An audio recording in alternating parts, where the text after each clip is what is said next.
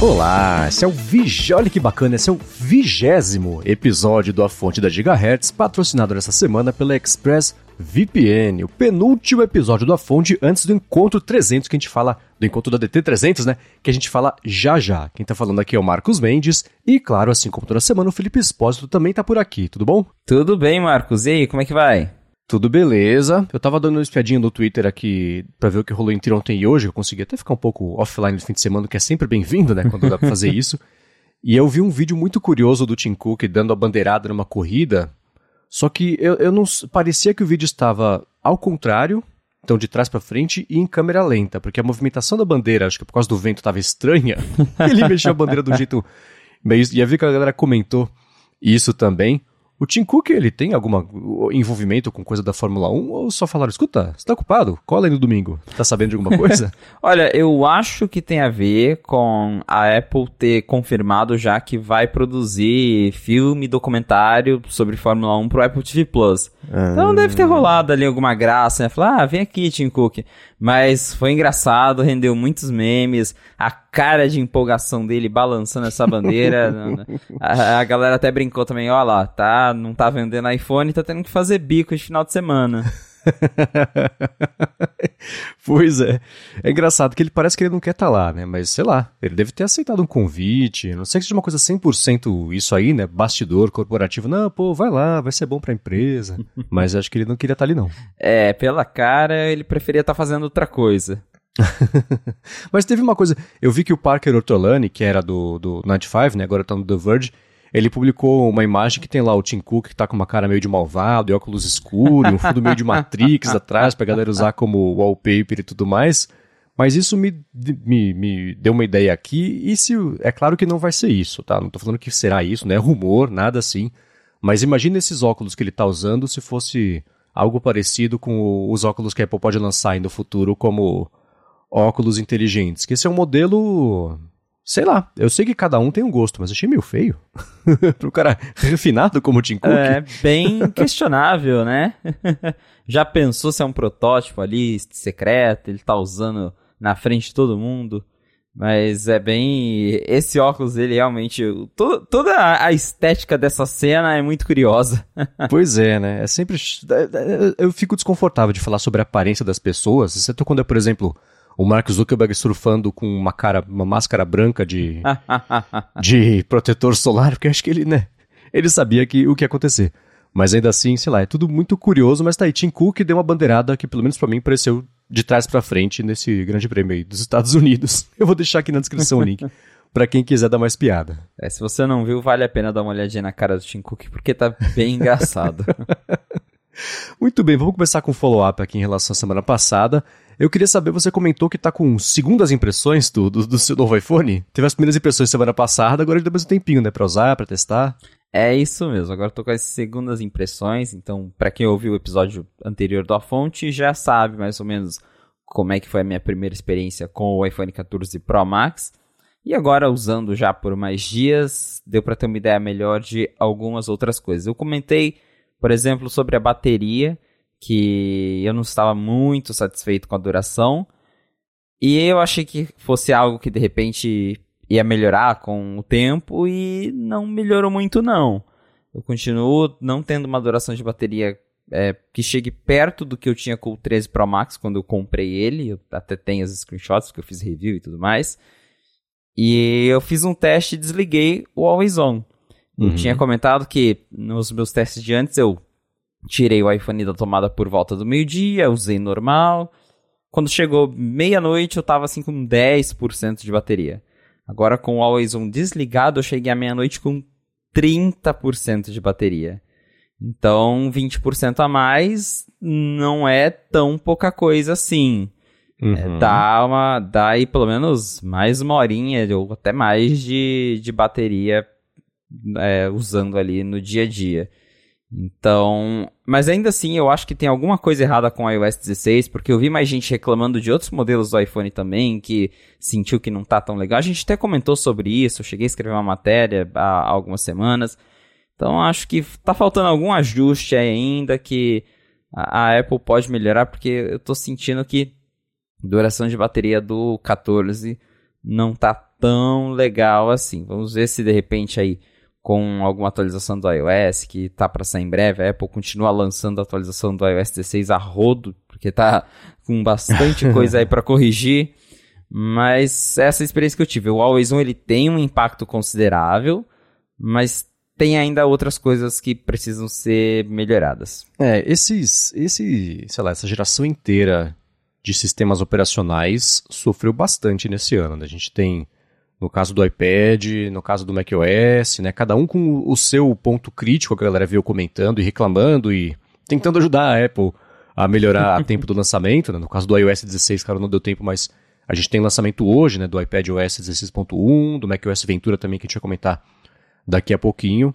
Então, é, acho que você comentou na semana passada, tem anos que os lançamentos são melhores do que outros, a parte do, do software já chegar na nossa mão, na versão oficial mesmo, mais redondinho, sem tantos bugs.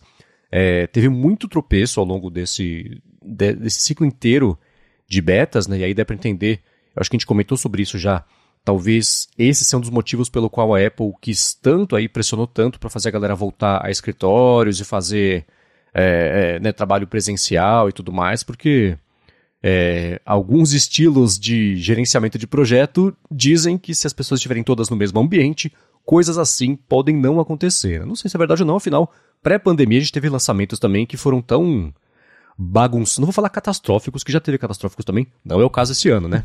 Mas tão bagunçados quanto é, nesse ano e pré-pandemia, todo mundo lá, e, e etc, né? É, 30 por, chegar com 30% no final do dia, se for um dia ocupado, um dia, né, que a pessoa, é, você teve que mexer bastante no telefone e tudo mais, é até ok. Acho que a gente está acostumado a uma situação parecida com essa. Se for um dia tranquilo, o telefone passou o dia inteiro quieto chegou no fim do dia com 30%, ainda que 30% seja suficiente, acho que para encerrar o dia, não sei que você vai sair de casa às 11, aí carrega, né? Mas no, no, geral daria, né? Assim, não seria nem suficiente para ligar o modo de economia de energia lá, o modo da bateria, é, o modo amarelo lá da, da, da bateria. De qualquer forma, pronto, iPhone 100% novo, tirando aquela parte de processamento do começo que a gente sabe que acontece, é, ainda assim acho que eu esperaria mais também, chega pelo menos com uns 40% no finalzinho do dia, sem nada, né, de, de rolando e tudo mais, você ter visto o vídeo do YouTube, essas coisas, a gente sabe que, que gasta bateria. 30% acho que tá abaixo aí do que eu teria de expectativa também. É, exatamente. Dá, dá para levar o dia inteiro, mas não tá exatamente assim durando super bem, aquela bateria incrível. Eu ainda tenho essa impressão de que a do 13 Pro Max estava melhor, mas como eu falei, pode ser algo relacionado ao iOS 16, embora o Always On, novamente, tenha um impacto. Então, se você é uma pessoa que não liga muito ali para o recurso novo, desligar o Always On vai te dar uma horinha extra de bateria. Uhum, que já é, já é ok, né? É. já que não tá perfeito, se é ok, já tá bom demais. Né? Agora, eu quero fazer um outro follow-up aqui de uma coisa que a gente comentou há algumas semanas também sobre os novos iPhones. O Alexandre Fonseca mandou para mim lá um, um, vídeo no Instagram com um comparativo feito lado a lado mesmo entre o iPhone 13 Pro, o iPhone 14 Pro e a GoPro Hero alguma coisa Black, tá um texto, Hero 11 Black, tava o texto por cima que não conseguia ver. E ele andando de bicicleta e tá lá, o, o é, ele gravou com cada um dos dispositivos um do lado do outro, que dá pra ter comparação exata, né, de como é que é eficiente aquele negócio do Action Mode e tudo mais. Eu vou deixar o link aqui na descrição e dá pra ver bem a diferença de, de, de, de especialmente no caso do iPhone 13 Pro e no caso do iPhone 14, como no do iPhone 14 fica bem estável mesmo e não tem todos aqueles problemas, quer dizer, eles podem até existir, os problemas que eu comentei algumas semanas sobre dar um crop muito grande na imagem, a parte de exposição também, mas filmando em movimento por fora do, do, do por fora no, ambiente externo, tá mais do que beleza e é bem parecido com até o, o, desempenho ali da, da GoPro. A GoPro ela tem um ângulo bem mais aberto de, de visão, mas ainda assim, para um vídeo rápido de dia a dia, de ação, eu acho, eu tô mais convencido agora de que esse Action Mode aí do iPhone 14 Pro é suficiente para para brincar, para dar uma zoada aí na rua. Ah, com certeza. É, pelos resultados iniciais aí que eu já é, brinquei com, com o meu iPhone, ele funciona muito bem. Claro que tem asteriscos, como você comentou, a, a, qualidade ela não fica tão boa assim porque esse modo ele usa a lente ultra wide, que, que é inferior à lente principal, para depois ele fazer o crop e a estabilização digital. Então, é, você perde assim, um pouco de definição, você perde um pouco de iluminação. Só que para você filmar assim durante o dia e você vai fazer um videozinho você vai postar na internet, sei lá, no Instagram, que já é um negócio que comprei minha qualidade, ninguém vai saber de que câmera que você filmou cara, é legal, é, é bacana. Então, tá aí um recurso que eu acho que a Apple acertou em fazer. Esse, esse modo ação, que eles chamam em português, é realmente divertido. Para quem, o exemplo aí da bicicleta mesmo, para quem gosta de filmar esse tipo de coisa, quem tá, sei lá, andando ali dentro do carro e quer filmar alguma coisa na janela, geralmente fica balançando, é muito legal. E é isso, ele funciona. Não é algo assim super perfeito que vai te dar a mesma definição que você tem gravando com a lente principal em 4K, mas principalmente durante o dia você consegue ali um vídeo legal e com uma estabilização muito incrível. Então, nesse aspecto, ponto para Apple. Isso aí, agora um outro aspecto que talvez não tenha um ponto para Apple é o seguinte, na semana passada, o meu irmão que já tá também com um dos iPhones novos, ele mandou para mim uma foto que ele tirou lá do pôr do sol, que tá super bonito, tem um monte de prédio, então tem. Você pega assim, HDR, né? Então tem é, a luz bem forte lá no fundo, que é o sol, na parte de cima tem o, o céu, né? O sol tá laranjão, óbvio, o céu tá azul para cima, aí embaixo você tem os prédios, aí tá escuro, tem um monte de luz do prédio, dos, dos prédios todos e tudo mais. Aí, tá aqui no, no, É a foto do capítulo do episódio, eu vou deixar também aqui na descrição o link para quem quiser dar mais piada. Aí você olha mais de perto, com mais atenção ali na foto, você vê que o prédio da esquerda o pós-processamento da imagem comeu as janelas do prédio. Você tem uma fileira de janelas, algumas não estão lá. O iPhone tirou, photoshopou para fora as janelas ali do, do prédio. O que eu não, nunca tinha visto esse tipo de problema, nem artefato, sei lá, ele tirou a janela mesmo ali do prédio, uma correção de Photoshop mal feita, assim, né? Tinha aquele Photoshop Disasters, que era um blog que eu achava ótimo é, quando estava na faculdade. Isso seria digno de entrar lá, porque como é que pode esse tipo de, de coisa acontecendo. Pois é, agora são os desastres do HDR do iPhone. Por... Mas realmente eu também nunca tinha visto algo assim de chegar a apagar um elemento da foto. Eu já vi coisas do. Como por exemplo. É, a, a sombra ficar esquisita, às vezes dá, você dá o zoom aí você vê que tem é, a imagem tá meio duplicada, assim, enfim, já vi umas coisas estranhas sobre HDR, mas apagar principalmente, e dá para ver bem claro, eu tô olhando para a foto aqui agora, dá para ver que algumas janelas ficaram bem apagadas, mas você ainda vê um uhum. pouquinho delas, mas tem uma ali que desapareceu completamente. E aí a gente volta naquela questão de que o processamento está fazendo muita força, tá, está processando acho que mais do que deveria e que é, acho que está na hora da Apple rever um pouquinho o Smart HDR do iPhone e também de dar a opção para as pessoas que querem desligar o Smart HDR e tirar a foto ali sem todo esse processamento tão exagerado assim. Às vezes eu é, e eu tenho, já falei, até com o iPhone 14 eu tenho sentido falta disso, de uma opção de tirar fotos naturais. Às vezes é isso que eu quero. Quero tirar a foto do jeito que eu tô vendo ela ali no uhum. web câmera sem esse HDR exagerado. Mas esse exemplo do prédio de apagar a janela realmente foi longe. Pois é, é, é, é, triste, né? Porque a gente tem um hardware super poderoso, cheio de recurso bacana, mas. Tá, e a gente já vem falando sobre isso há algumas semanas, uma pressão popular muito, cada vez maior também. Eu vejo a galera comentar no Twitter que nunca falou sobre fotografia, por exemplo, no Twitter, falando sobre isso especificamente. Então, é uma coisa que dá para ver que tá incomodando mesmo as pessoas e, e, assim, a foto que meu irmão tirou não é do que ele tava vendo. Você quer capturar um momento que você tá vendo para poder lembrar depois, poder compartilhar o resultado que tava ali na sua frente da diferente do que você estava vendo e é uma pena, né? Esse tipo de coisa não deveria, é o cancelamento de janela, né? O modo cancelamento de janela do iPhone não deveria acontecer.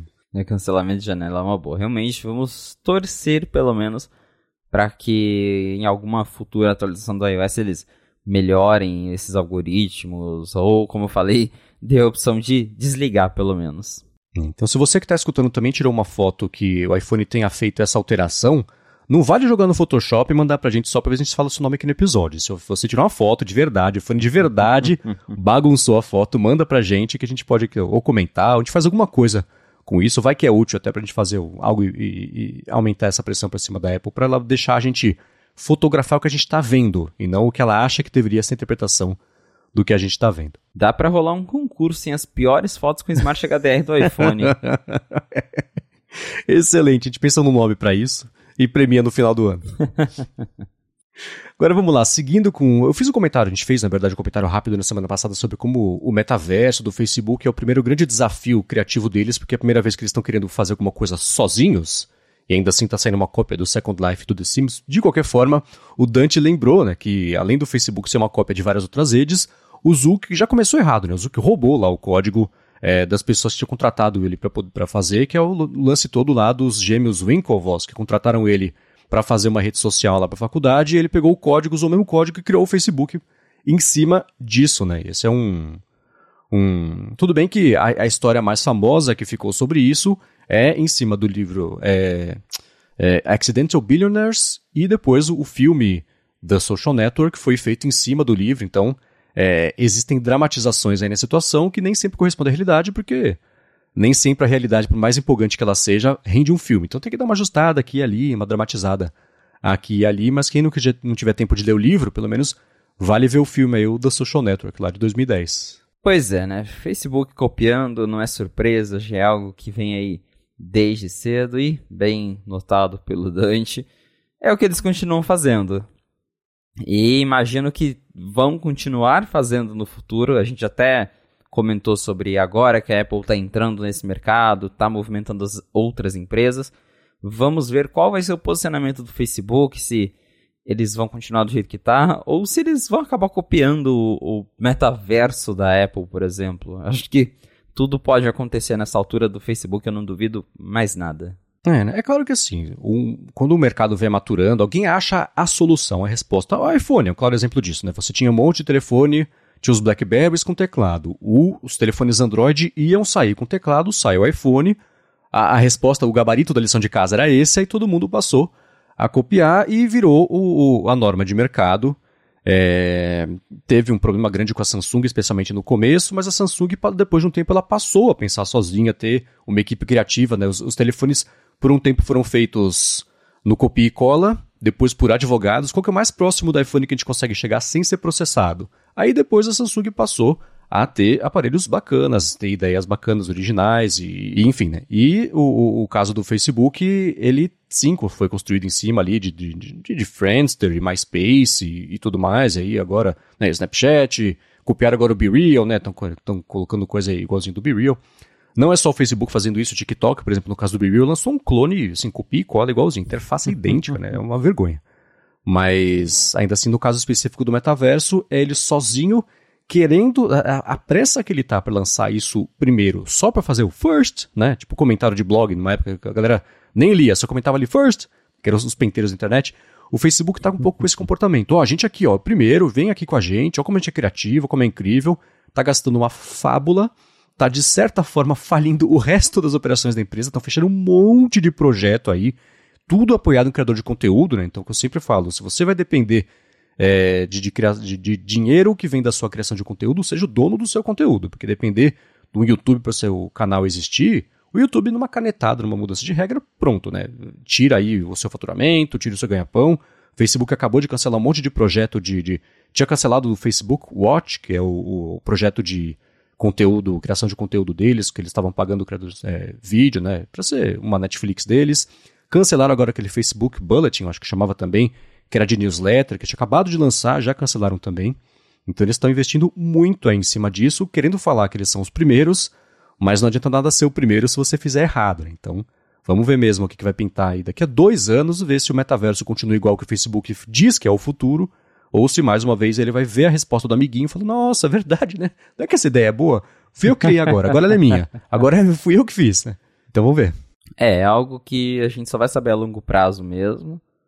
Mas, de novo, o Facebook tem essa de estar sempre atento ao que os outros estão fazendo. É. E então não vai ser uma surpresa se eles baterem o olho em outras soluções e falar, ah, vamos, vamos fazer isso aqui.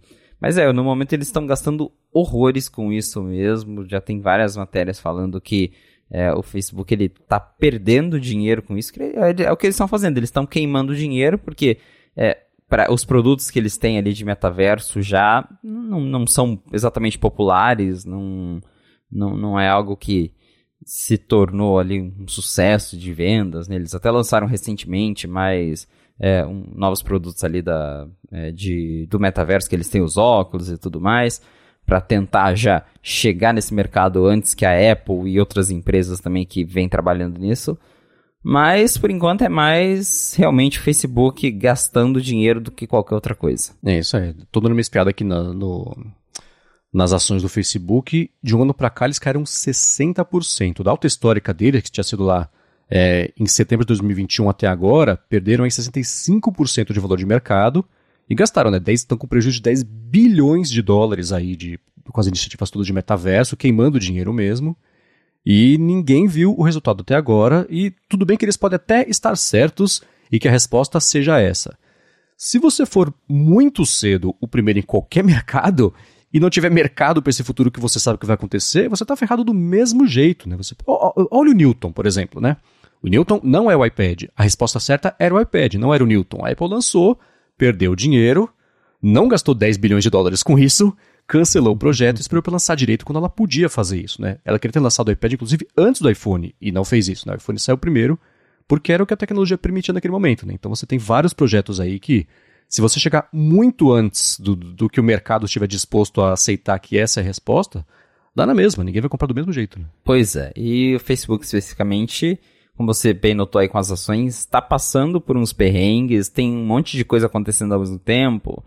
É, o, Facebook em si, a rede social, já vem perdendo usuário aí a cada trimestre. O Instagram tá sofrendo sim com a ascensão do TikTok e de outras redes sociais, a galera tá mudando. Então, logicamente, eles perdem muito com isso. E também até a questão ali do da Apple ter barrado um pouco a publicidade. Né? A gente sabe que não barrou totalmente, mas é, deu uma travada ali na forma como o Facebook coleta dados e usa esses dados para vender publicidade. Então, tudo isso vem afetando bastante a receita da empresa, ao mesmo tempo que eles estão gastando horrores com o metaverso. Então, o resumo é: o futuro do Facebook pode ser bem complicado dependendo do que eles, das decisões que eles continuarem tomando. É.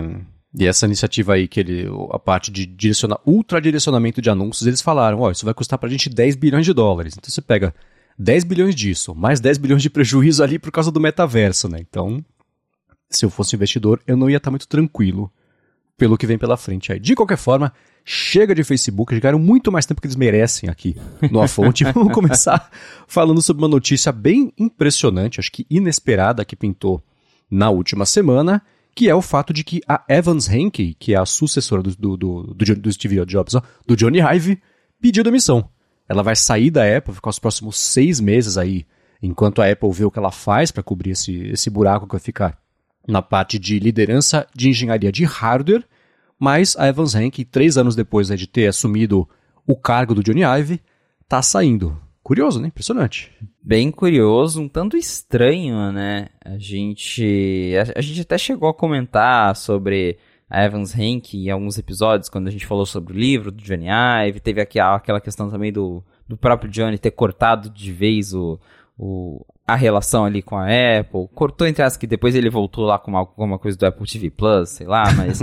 é, mas enfim, a gente chegou a falar da, da Evans Henke.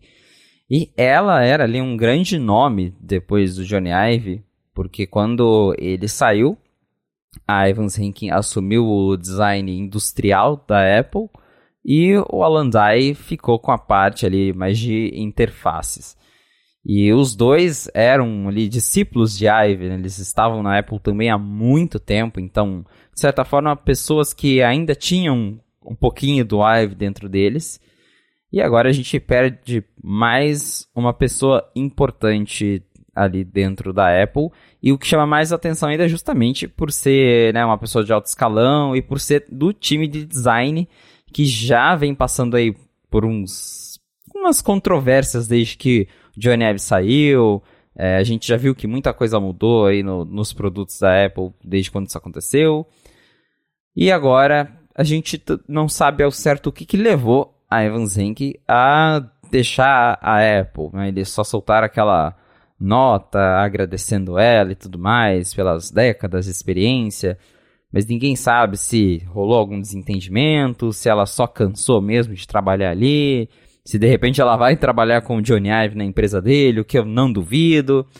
Mas tá aí, uma, mais uma pessoa importante dentro da Apple e, de novo, chama mais atenção ainda por ser do time de design, especificamente, que está saindo da empresa. Como o Marcos falou, ela vai sair nos próximos seis meses, então ela ainda vai ficar um tempinho lá. Provavelmente até eles encontrarem algum substituto, porque ainda não tem um nome oficial para isso.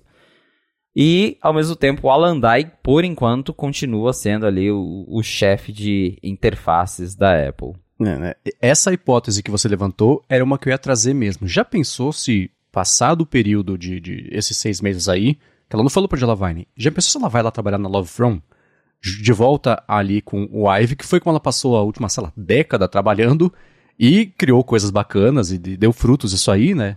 Nesses últimos anos, ela fez coisas que foram muito bem recebidas por parte de público e crítica do tipo, devolveu portas aos Macs, né? Agora você não tem que comprar o Mac e depois todo o resto dele para fora e ficar espetando com dongles, toda a parte de USB-C, a parte de adoção, né? E, enfim, você pega os, o, a, a, mudança de teclado, como está o MacBook Pro hoje, né? O próprio fim ali, aparente pelo menos da, da Touch Bar, então ela reverteu muita coisa que foi decisão que aconteceu enquanto o Johnny Ive estava lá, né? independente de quem fez a decisão, era com ele que, que, que a canetada final era dele. Então seria muito curioso ela ir para lá. Eu fico pensando o quanto disso era, sei lá, contratual, há quanto tempo ela já queria ir embora, mas tinha ali um contrato de três anos. E assim que deu esse venceu esse contrato, porque tudo aconteceu ao mesmo tempo, né? O Johnny Ive é, terminando ali a relação dele profissional com a Apple, ao mesmo tempo quase, né? Quando a gente olhar para trás, vai ser assim, uma coisa aconteceu, logo depois a, a Evan Zenk já pediu demissão. Então eu tô bem curioso sim. E mais curioso ainda para saber quem que vai ser, claro, a pessoa que vai liderar agora a engenharia de hardware da Apple, porque esse é um dos principais empregos na Apple, né? É, assim, é a apresentação física, a manifestação física de tudo o que a Apple faz, né? Pouca pressão a pessoa tem num cargo desse, né? Imagina. Então, é, é, eu não vejo, por exemplo, o Alan Dye assumindo esse papel. Né? Eu, acho que a dúvida mais sobre ele é se ele fica também ou se ele vai embora também, né? É, existem muitas críticas ao trabalho dele, porque ele. A parte de interface ela poderia estar um pouco mais polida, né? A gente vai falar também sobre isso. É, é, acho que quando, especialmente a gente vai falar aqui sobre o macOS Ventura, mas o, até agora o legado do Alan Dye nessa, nessa passagem dele por esse cargo é de colocar opções atrás de botões de reticências, botões de, de menu, né? Ele foi escondendo, escondendo, escondendo. Se ele fosse lançar um Mac, ia ser só uma gaveta que você ia ter que abrir para conseguir acessar as coisas todas, né? Então, eu não sei, mas fico bem curioso. O que a Evans aqui precisou fazer é, é, é, é, Em inglês tem aquela, aquela expressão fill the shoes, né? Assim, ela teve que, que caber num sapato enorme que o Ivy tinha deixado lá. No, né? é um, um, ele passou o quê? Ele ficou na liderança ali do, do de hardware da Apple, ele entrou em 92. E a liderança de hardware mesmo veio, sei lá, alguns anos depois. Então ele passou boa parte aí, de quase duas décadas fazendo isso, né? Claro que o sucessor disso é tipo suceder Fred Mercury do Queen. Tá, você não queira ser um cover dele, que não vai dar certo, né? Traga a sua personalidade e faça o seu melhor. Que foi o que a que fez. E fez muito bem. Mas sendo uma, uma aprendiz ainda do Ive, tem muita bagagem dele ali, né? O que, o que é uma coisa positiva, né? isso se chama cultura de empresa, é bom que a empresa tenha. Mas agora vai ser uma passagem de bastão muito mais curiosa até do que a passagem de bastão para ela, porque ela não, não tem um peso e um legado do Ive. Né? O legado dela ainda é o legado do Ive, né? É, exatamente, porque quando o Ive saiu, é, o que acho que até a própria Apple tentou mostrar isso, reforçando os nomes que ela tinha escolhido, é estamos escolhendo pessoas que trabalharam por anos com Johnny Ive, então uhum. a cultura continua. Agora essas pessoas que trabalharam com Johnny Ive também estão saindo, então fica aquela coisa, volta um pouco aquela incerteza, né? O que está acontecendo com a Apple e quais são os caminhos que ela vai trilhar a gente, inclusive, daqui a pouco vai falar de iPad. Tem algumas decisões questionáveis sobre os novos iPads em termos de design mesmo. É, então a gente fica nessa dúvida de para que caminho vai o design da Apple. É, e, de novo, curioso para saber o que, que aconteceu com a Evans Henke, se ela só cansou, se ela vai para para Love From, é, tem várias coisas aí que a gente ainda precisa descobrir sobre essa história que tá meio mal contada ainda. É, mas o que uma reportagem da Bloomberg levantou é que um possível candidato para assumir esse cargo é o Richard Howard, que ele também já é um cara que está lá na Apple há bastante tempo, desde 1996, então é alguém que também trabalhou com o Johnny Ive a, a vida toda praticamente, que trabalhou ali no desenvolvimento do iMac, do iPhone, do Apple Watch. E ele chegou a liderar a, a parte de design industrial bem brevemente ali entre 2015 e 2017, que foi aquele ano em que o Ive foi promovido, entre aspas, para não fazer nada dentro da Apple, antes dele sair de fato. Então, esse é um dos nomes que pode vir a assumir, que também daí é um outro nome ligado ao Johnny Ive, mas que, primeiro, já não é mais um nome tão conhecido assim como o da Evans Henke, e segundo, também já é um cara que está na Apple há muitos anos e para ele sair daqui a pouco eu não duvido nada. Então, vamos ter que esperar esses seis meses aí em que uh, a Evans Henke ainda estará trabalhando com a Apple para a gente descobrir quem que a Apple escolheu para substituir como VP de design industrial da empresa. E é importante dizer então que foi durante a passagem dele nesse cargo de liderança, ou pelo menos esse vácuo deixado pelo Johnny Ive para passar mais tempo com a família em, na Inglaterra, que aconteceram essas mudanças todas bastante questionáveis, né, em toda a parte de design da Apple. Então, tem isso, né? Ele assumir essa liderança pode ser aí um, um risco para quem não gostava de como é que estava toda a, a parte ali de, de do desenvolvimento, o caminho que os produtos vinham tomando.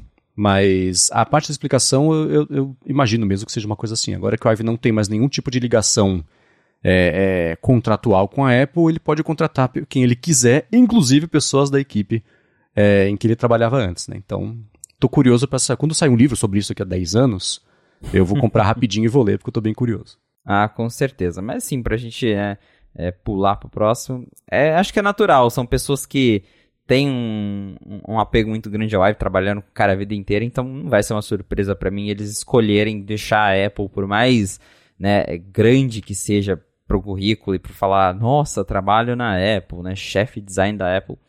Pô, vai trabalhar com o Johnny Ive, que também é um cara super renomado e trabalhou junto a vida inteira, então é, vai ser zero surpresa se ela anunciar daqui a alguns meses que tá indo trabalhar com ele. É, né? E um último ponto sobre isso, prometo, é o seguinte, né? E aí eu acho que qualquer pessoa que trabalha em funções criativas vai conseguir se, se relacionar com isso, que é um ponto que eu sempre também falo no ADT, que é o seguinte: a pessoa criativa, a pessoa que vive de exercitar a criatividade e manifestar isso em produtos e em projetos de design.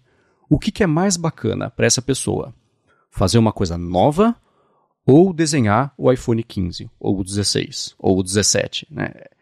Por mais diferente que você queira que seja o iPhone num, num intervalo de 4 ou 5 anos, no máximo muda o quê? Vira uma Dynamic Island, que é ok, é bacana. É um feito muito mais de software do que de hardware nesse caso, mas vocês entenderam o que eu quero dizer. Né? Para esse, o, Johnny Ive está fazendo é, projetos, é, enfim, tem coisa para carro, o Airbnb é dos clientes, a própria Apple, né, era mais conversinha do que qualquer outra coisa, também aí é, era uma cliente dele. Netflix, eu acho que também tem coisa com ele, não tenho certeza. Mas ainda assim, são projetos novos, são, são histórias novas que vai dar para contar. Você vai conseguir fazer uma coisa do zero, começar aí sim. Eu acho que um legado de, de, criativo muito maior do que fazer só a próxima versão do MacBook, a próxima versão do iPad, a próxima versão do iPhone. Então, eu acho que é mais sedutora essa ideia de mudança de ares. E uma outra coisa também. Na Love From, Johnny Ive e Mark Nilsson são dois papas do design. Eles têm uma liberdade criativa que nenhum designer na Apple nunca vai ter. Porque quem contrata a Love From para fazer qualquer tipo de projeto de design espera uma coisa conceitual de alto nível, espera uma coisa conceitual que não seja o, o, o comum, que seja uma coisa corriqueira ali, assim como é qualquer tipo de boutique de design para qualquer projeto do mundo, seja você uma empresa de carro, seja uma empresa de, de qualquer tipo de, de, de atuação. Né? Então, é muito mais criativamente libertador você trabalhar numa empresa dessa do que fazendo o próximo iPad. Então, Isso pesa muito também para quem não está pensando em construir uma carreira gigantesca dentro da Apple. A pessoa quer trabalhar com o que ela gosta, com o que ela quer e manifestar a criatividade dela do jeito mais livre possível. Nesse caso, a Apple não é mesmo, não parece ser a melhor empresa para fazer isso, né? Com certeza. Muito bem, vamos lá. Tinha um monte de outras coisas pra gente falar aqui na pauta. Eu vou pular isso tudo, a gente pode falar na semana que vem, talvez daqui a duas semanas, porque aconteceu nessa última semana também uma coisa muito curiosa que foi, né? A gente gravou na segunda-feira dizendo: Ó, oh, Mark Gurman comentou que vai chegar coisa nova aí nos próximos dias, né? Publicamos o episódio terça-feira, tinha coisas novas que era ali o iPad novo, tinha também a Apple TV nova, dois iPads novos na verdade, com bastante coisa curiosa que a gente pode comentar.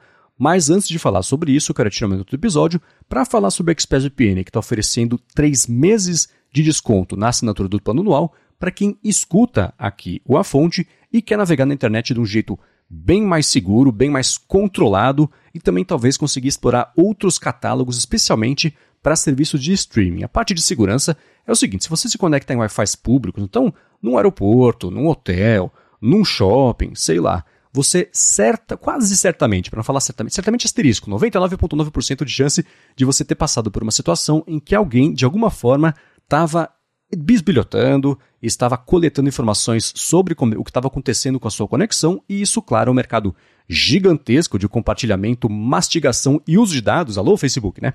Então, com o ExpressVPN, se você se conectar pelo servidor deles, a sua conexão passa a ser criptografada e ninguém consegue bisbilhotar o que você faz, mesmo se a conexão mesmo, se o Wi-Fi não tiver a segurança que ele deveria ter. Então, com o ExpressVPN, você navega do jeito mais seguro, criptografado, sem perder desempenho de velocidade, o que é uma coisa muito bacana para quem joga, por exemplo, ou para quem vai fazer streaming, coisa assim. O que me leva ao segundo ponto, que é o seguinte: se você se conectar no servidor do ExpressVPN dos Estados Unidos, por exemplo, você consegue acessar, na verdade, a Netflix, consegue acessar a HBO Max e outros serviços de streaming, como se você morasse nos Estados Unidos, o que te abre possibilidades de catálogo que você não tem aqui no Brasil.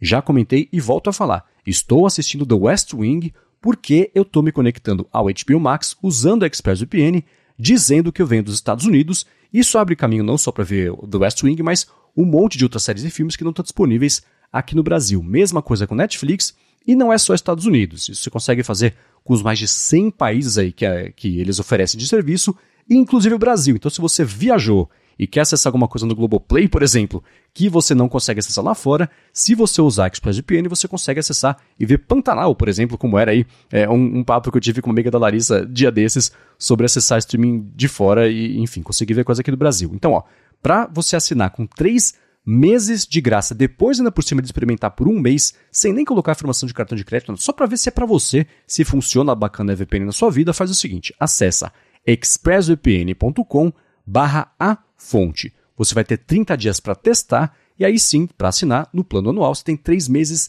de graça só por escutar, mas tem que ser por esse link. Então acessa lá, expressvpn.com barra a fonte. Muito obrigado, ExpressVPN, pelo patrocínio mais uma vez aqui do episódio e pelo apoio também, claro, a toda Gigahertz. Valeu, ExpressVPN.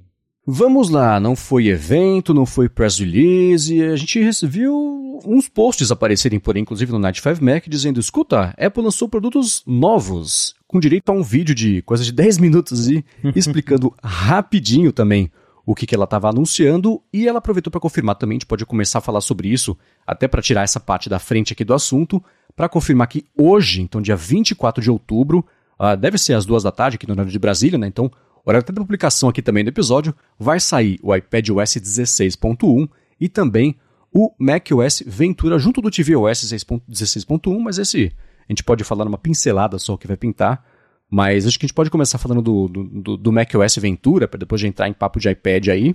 Ele vai chegar agora com as novidades, como por exemplo, que a galera está usando já no, no Messages, por exemplo, de você editar mensagem enviada, desenviar mensagem e tudo mais, mas eu acho que o principal diferencial e foco dele, que também é no caso ali do iPad, na verdade, é o lance do Stage Manager, né? É, exatamente. O macOS Ventura, ele basicamente traz algumas coisas que a gente também tem no iOS 16 e no iPad OS 16, como o Marcos mencionou, aquela opção de você editar mensagem no iMessage, agora tá no macOS, é, as abas do Safari ali, que você pode criar agora grupos de abas, isso também chega ao macOS Ventura, opção de você é, é, agendar lembrete de e-mail ou cancelar o envio de e-mail.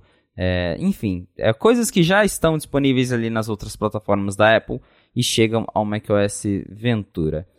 Fora isso, a grande novidade é o Stage Manager, que é o recurso que a Apple apresentou ali no iPad, mas que também vai chegar ao Mac, então você vai conseguir é, gerenciar suas janelas de um jeito diferente. É meio que um, um, jeito automático que o macOS cuida do gerenciamento para você. Então você clica numa janela, ela já vai para o centro, aí você tem acesso às janelas ali, às outras coisas que você abriu no menu lateral. Eu tentei passar um dia trabalhando com o Stage Manager ligado e não consegui. Para mim é um modo muito engessado, eu prefiro poder arrastar a janela para o lado que eu quiser, é, mudar o tamanho dela do jeito que eu quiser. Eu já não me dei muito tão bem assim com o Stage Manager no macOS. Não sei se você chegou a usar, mas eu pelo menos prefiro sim. No iPad eu acho que até faz sentido, porque a gente tem aquela questão da interface touch e tudo mais. Então, é você ter ali. E a tela também é menor, então você ter ali já um, um gerenciamento automático de, de, janelas é até ok. Agora, no Mac, que é um negócio que você trabalha o tempo todo com teclado, mouse, eu achei assim desnecessário. É, eu, o meu Mac ele é velhinho o suficiente para não rodar o Ventura, um MacBook Pro 2015, quero em breve corrigir essa situação, mas para isso tem que assinar muita VPN. Então, galera, vamos lá, expressvpn.com.br. Tirando essa brincadeira, é, eu, eu tô me baseando aqui nas impressões da galera que veio mexendo no beta e tudo mais.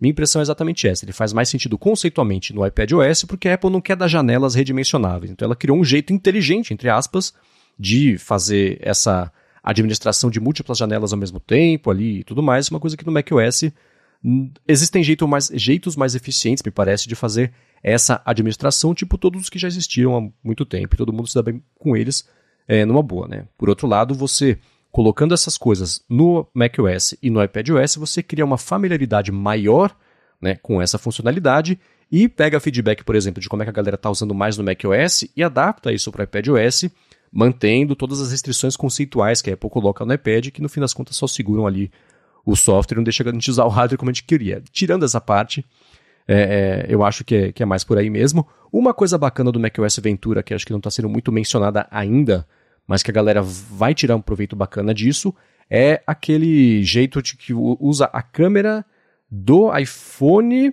montada ali no, no display para filmar a mesa da pessoa. Então o iPhone está de frente para o usuário, mas ainda assim está filmando ali a mesa como se fosse de cima.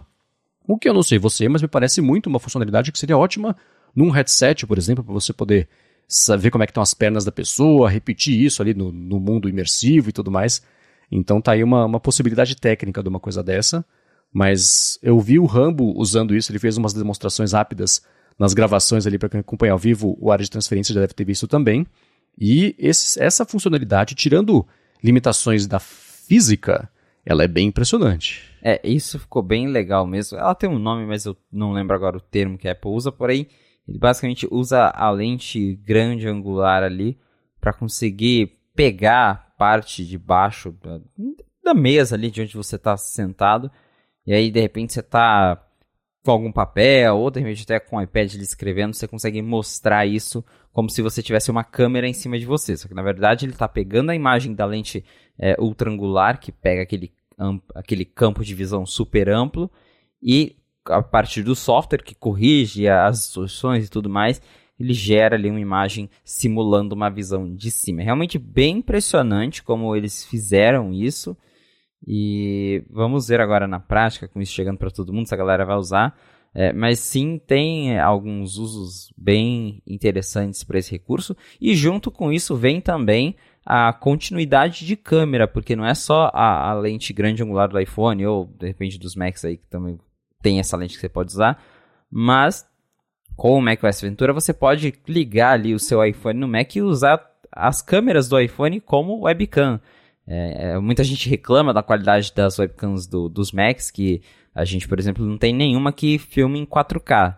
É, são todas HD, Full HD. E agora, se você quiser precisar de uma super qualidade para suas videochamadas, ou enfim, até para gravar um vídeo ali usando o Mac para ver o retorno, você pode ligar o seu iPhone totalmente sem fio e usar as câmeras traseiras dele para você é, gravar ou usar como webcam. E isso eu já testei, funciona muito bem, é muito impressionante porque quase não existe latência, pelo menos eu, eu não consigo perceber assim, nenhum atraso na imagem. E a qualidade, obviamente, é muito superior à da câmera do MacBook que eu tenho, por exemplo, que eu tenho o Air M1 e a câmera dele é 720p.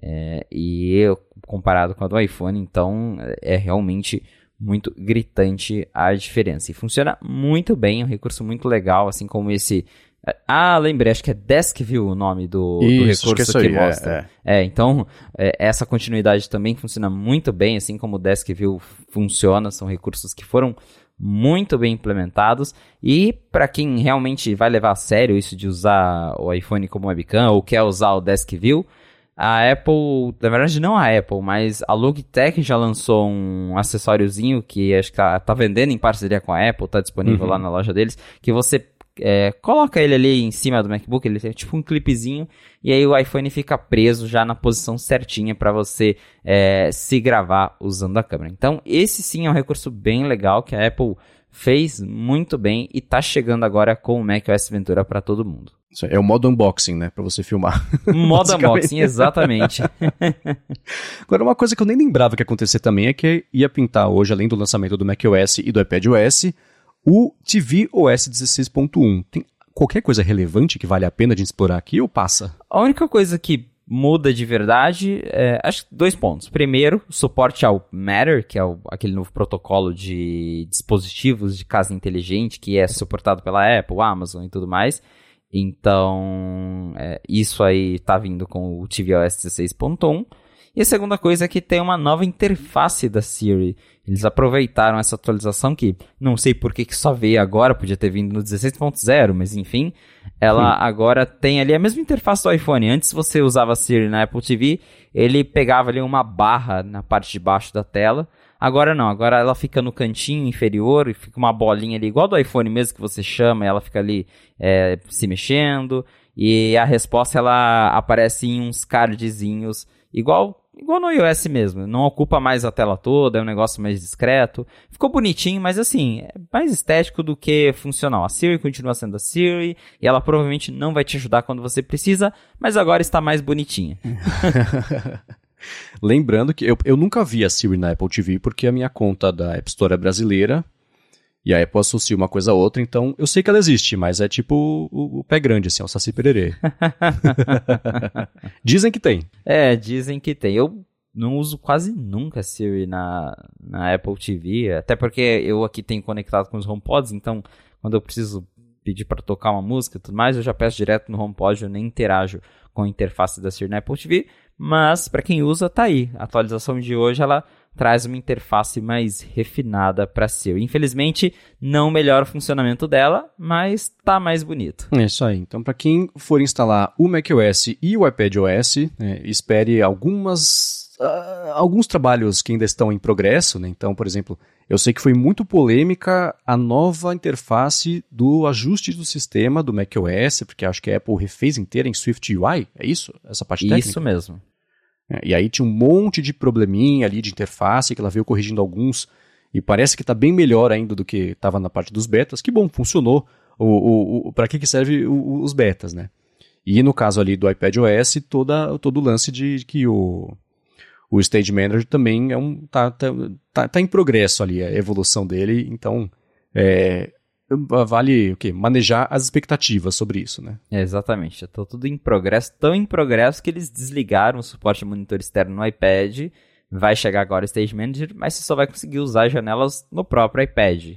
É, para quem estava esperando aquela coisa de conectar o iPad no monitor e aí usar o monitor estendido, isso não vai ter agora. Deve vir no iPadOS 16.2, que eu acredito que chega um beta ainda esse ano para ser lançado talvez aí no finalzinho de novembro, começo de dezembro. Então a gente ainda deve ter mais uma atualização do iOS, porque a Apple tá nesse, a gente até comentou já, a Apple tá nesse ritmo acelerado de tentar corrigir as coisas e entregar aí até o final do ano uma experiência melhor de iOS e iPadOS 16. É isso aí. Então, vamos lá. A Apple publicou aquele vídeo de 10 minutinhos ali com três press releases, né? Apple TV nova, iPad Boy novo e iPad Pro novo também.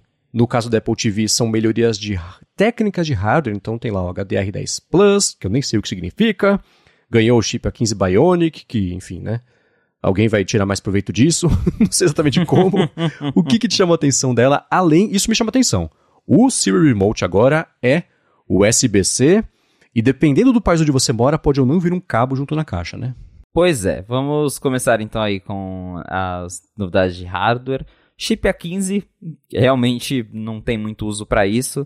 É claro que a gente poderia falar, ah, a Apple está planejando algo grande para Apple TV com jogos. Não, a gente já viu pelo histórico, a gente sabe que não tem nada com isso, porque é, essa era a expectativa que eu tinha para o modelo anterior, quando a Apple atu ia atualizar, ainda tinha os rumores, falava, tá, agora é a hora, a Apple vai colocar um chip potente, vai investir em jogos.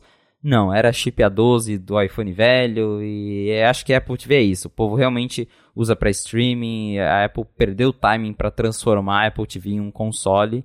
E o chip A15 acho que é mais para garantir que a Apple TV vai durar bastante tempo em termos de atualização de software, até porque não é um produto que a Apple costuma atualizar com frequência, então colocando um A15 ela pode largar agora ali por três anos sem atualizar é, o hardware da Apple TV, tanto que a gente ainda tem a primeira a primeira Apple TV com tvOS, que é a Apple TV HD, que tem o chip a8, que é o do iPhone 6, e ainda recebe a atualização do tvOS. Então, assim, mas Apple TV com A15 vai durar 10 anos. Uhum. Mas, fora isso, HDR10 Plus. Para quem que é importante isso? Eu gostei, porque para quem não entende, o HDR10 Plus, em um resumão, é o concorrente do Dolby Vision.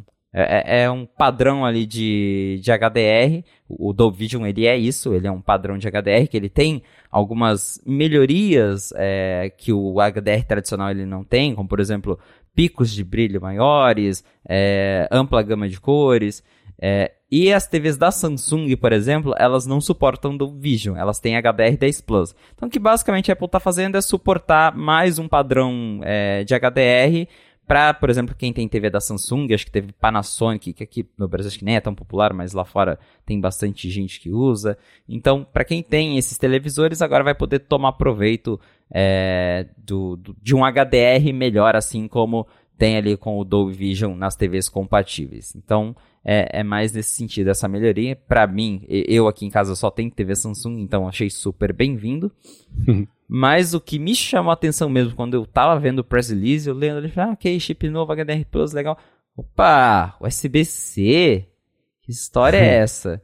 E é verdade, o novo Siri Remote, ele tem porta USB-C. A gente vem falando já há muito tempo de o fim do Lightning, o Lightning já completou 10 anos, é, continua aí no iPhone, mas já tem rumor sobre ele ser descontinuado, já tem a União Europeia obrigando né, a Apple uhum. a dar um fim no Lightning, e parece que ela começou, ela está sinalizando essa transição com o novo Siri Remote, que agora ao invés de você carregar ele com o Lightning, que é o cabo do iPhone, você carrega com USB-C.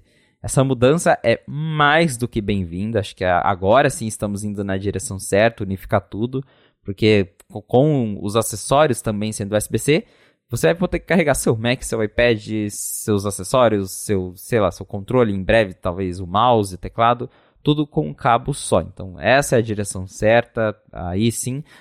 Mas tem um porém, como você notou, na grande parte, na verdade tem um país é, que continua mandando cabo, porque a Apple tirou o cabo USB-C da caixa do Apple TV. Hoje, se você compra um Apple TV dos modelos anteriores, ele vem com cabo Lightning na caixa para você carregar o seu remote, caso você não tenha um cabo sobrando, enfim. Agora, esse cabo não vem mais, o carregador do controle é vendido separadamente, caso você precise de um. Mas tem um país chamado Brasil em que a Apple não tirou o cabo da caixa, a gente não sabe o motivo, mas eu imagino que tem a ver com os processos, as multas que a Apple está levando por aqui. É, ela não mudou isso no iPhone, mas a gente já sabe, a gente tem comentado que é, a Senacom já até está tentando proibir as vendas de iPhone no Brasil, a Apple está sendo multada por ter tirado o adaptador de tomada da caixa do iPhone. Eles alegam que a empresa faz uma venda casada, que isso atrapalha o usuário, que isso não ajuda em nada no meio ambiente. Enfim, toda aquela história que a gente já conhece.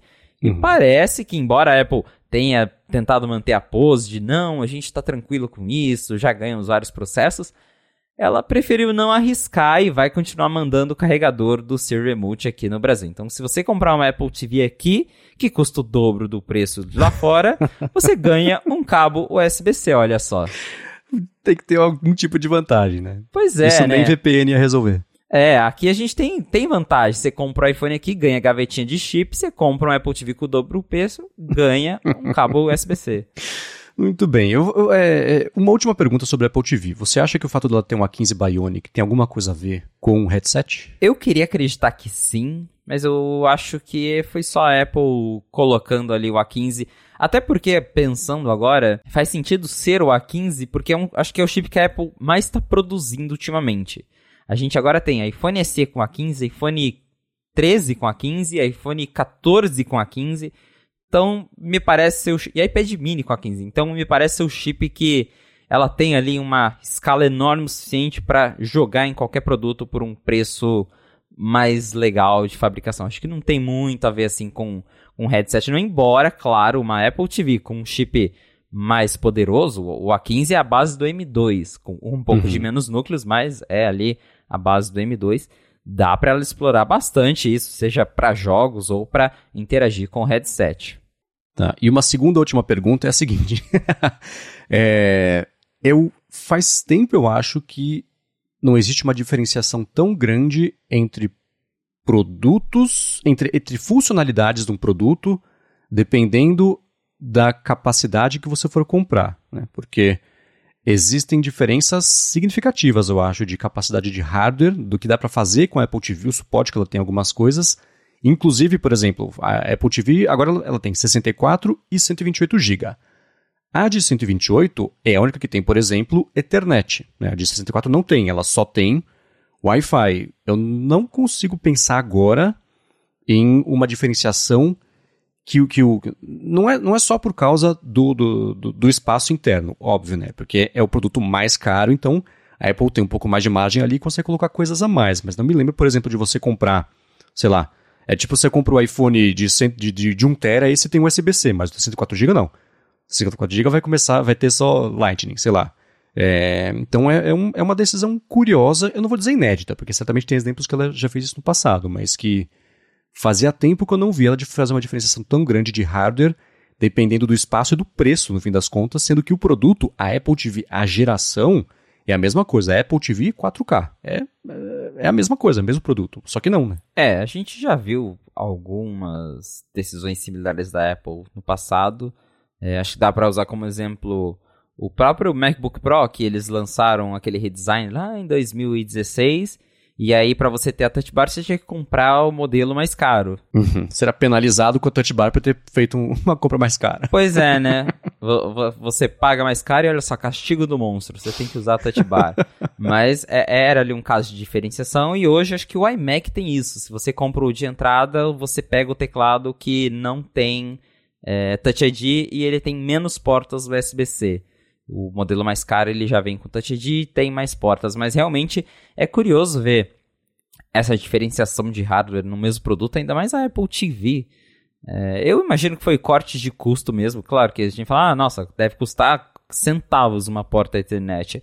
Mas de centavos em centavos a gente sabe que a Apple economiza e o Tim Cook é mestre nisso. Então, eles viram ali a oportunidade. Eu acredito que a vasta maioria dos usuários da Apple TV não conectam ela no, no cabo Ethernet. Eu mesmo uso a minha no Wi-Fi.